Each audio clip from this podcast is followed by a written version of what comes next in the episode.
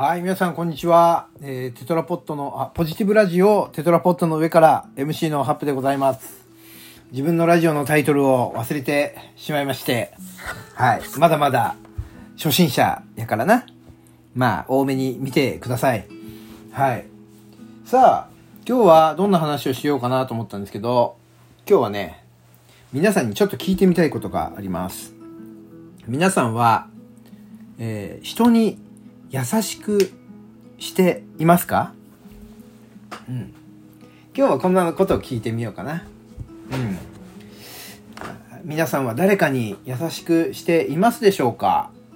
こう、例えば、コンビニの店員さん、ね、お弁当を温めてくれたり、こう、ホットスナックを取ってくれたりして、えーそんなね、え店員さんにありがとうなんつってね、えーお礼を言っていますでしょうか。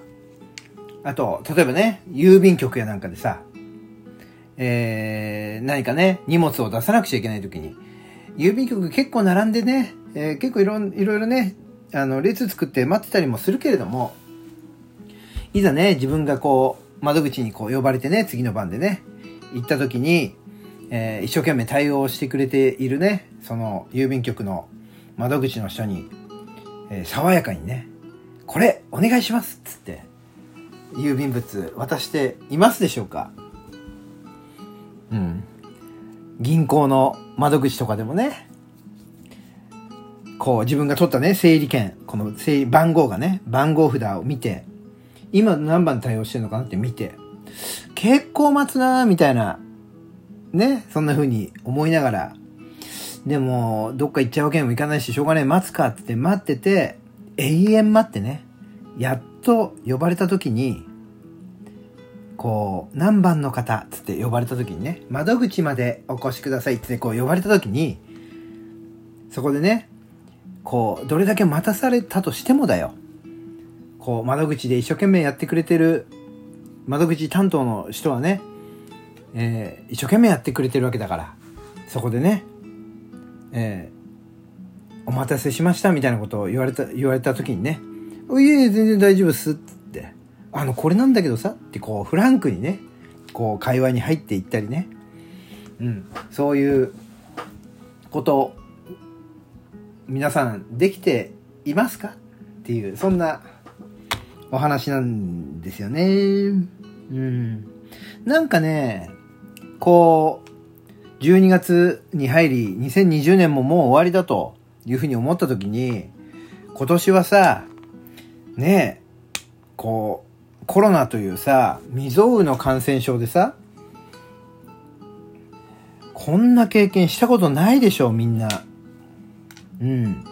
私のね、知り合いのお子さん、まあ大学生なんかは、ね、大学に入学して、さあこれからだと思ってこたらこ、まあ、コロナになっちゃって、一回もね、大学行ってないんだそうですよ。うん。でもそれを言っちゃうとさ、新入社員とかもそうだよね。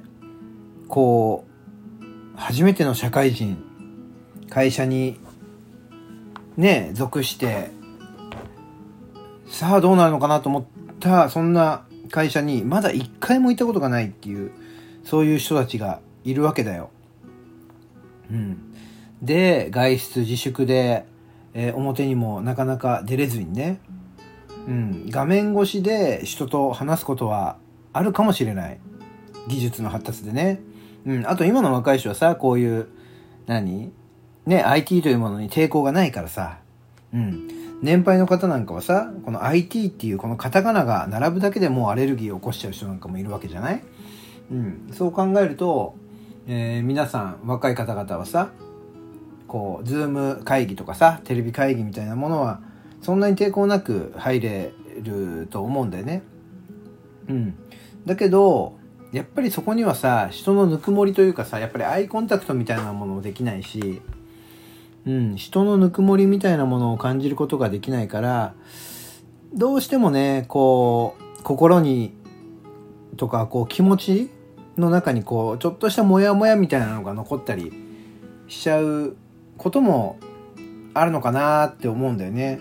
そうするとさ、そういうモヤモヤって、結構、面白いもんで溜まっていくものでさでそのモヤモヤをどういうところで晴らそうかってうん別にねそのモヤモヤを晴らすとかっていうそういうつもりはないんだろうけどもどこかで自分の中にそういうものが溜まっているとこう誰かに対して優しくできなかったりね。うんそういうことってあるんじゃないかなっていうふうに思うんだよね。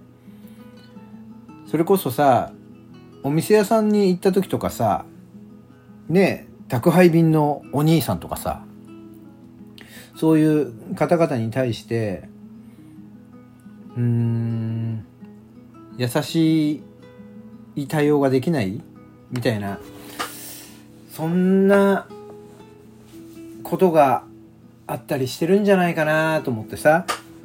うん。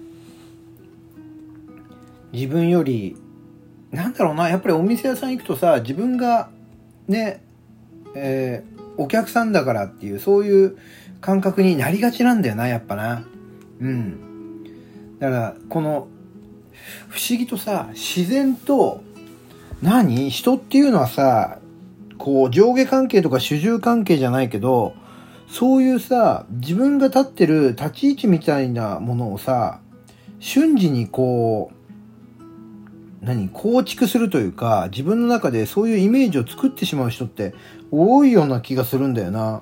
うん。だから、お店屋さん行って自分は客、向こうは店員ってなっただけで、なぜかこう客だから、ね、こう一つ位が上がったかのような、そんな対応をしていたりする人っていない？うん。ご飯屋さんでもいいよね。ご飯食べるとこでも。郵便局でもそうだよね。宅急便とかでもそうだよ。宅急便のお兄さんはさ、ピンポーンって来てさ、お待たせしましたって、お待たせしましたとは言わないか、宅急便ですって言って声をかけてくれるわけじゃん。そこでさ、その、ねぎらいの言葉、まあ別にそんなに媚び売る必要ないという、媚びじゃないんだよな、ねぎらいの言葉っていうか、うん、なんかそういう、何？思いだよ。うん。言葉に出すとかそういうんじゃなくてね。うん。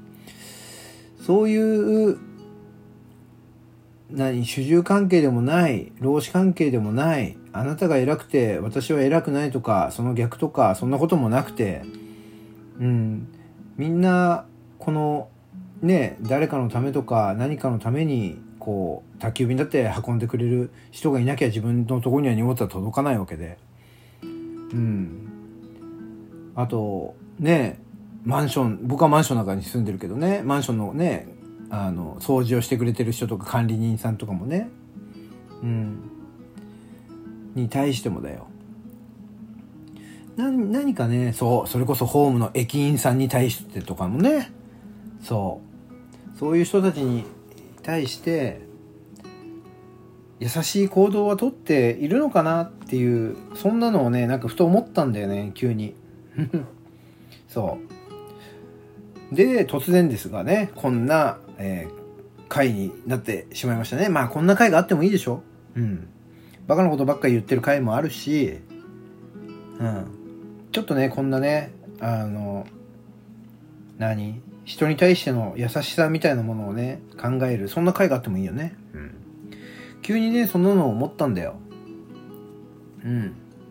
人に対して優しくなれないそんなことはないで。うん。優しくなれないっていうのは、誰のせいでもない。自分のせいだよ。うん。自分の中に何か甘えがあるんだよね。人に対して。うん。だから、一生懸命働いてる人とか、ね、お店屋さんとかで、の店員さんにね、横柄な態度を取ったりするんだよ。うん。そんなことは良くないよ。良くない。やっぱ感謝しないとお金を払う払わない関係なく感謝しないとねさっき僕は郵便屋さんに郵便物を出しに行きましたけども相手にねこれが届いたことが分かるこう記録付き配達記録付きっていうので郵便をお願いしたいっていう。でもその配達記録っていうそういう扱いは今ないんだね。なんか言ってたけどなんかなんていうの特定記録とかっていうなんかそういう言い方なんだね。うん。でも結局そういう言い方も何もわかんないから、ただ自分がこういうことをしたいんだっていうことを伝えてね。そうすると相手は、あ、じゃあこう、これでいいですかねみたいな、いろいろ、こういう方法とこういう方法がありますけど、これでいいですかねとかっていう提案をしてくれたりするわけでね。まあ向こうはそれが仕事だからあれなんだけど、たださ、そういう自分がさ、やりたいと思ってることに対して耳を傾けて、じゃあこう、そう、あなたが言ってることはよくわかんないよとかそういうことではなくてさ、てか、あ、多分こういうことがやりたいんですか？じゃあこういうこととかこういうことができますよとかっていう、こういうことに対してさ、本当に感謝をしなくちゃいけないね。そんな窓口の隣でね、なんか、ね、わーわー騒いでる人がいたりするわけだよ。うん。散々待たせやがってとかさ。うん。これを書けと言ったからこれを書いたのにこれがこうだってまた言いやがってとかさ。それぐらいいいじゃないか。窓口の人は朝から晩までずっと立ってそこで荷物を受けてんだから。うん。ただ、その、ね、怒っちゃってる人も何か嫌なことがあったのかもしれないけれども。うん。でもさ、それは甘えだよ。うん。自分を甘やかしてもいいけどさ。うん。でもそれを人に対してっていうことはやらない方がいいよね。みたいなね。うん。そんなね、状況に出くわしてしまったこともあり、なんかもやっとしたので、えー、トークをしてしまいました。はい、そんなところで、えー、今日はこの辺でさよならです。ではでは。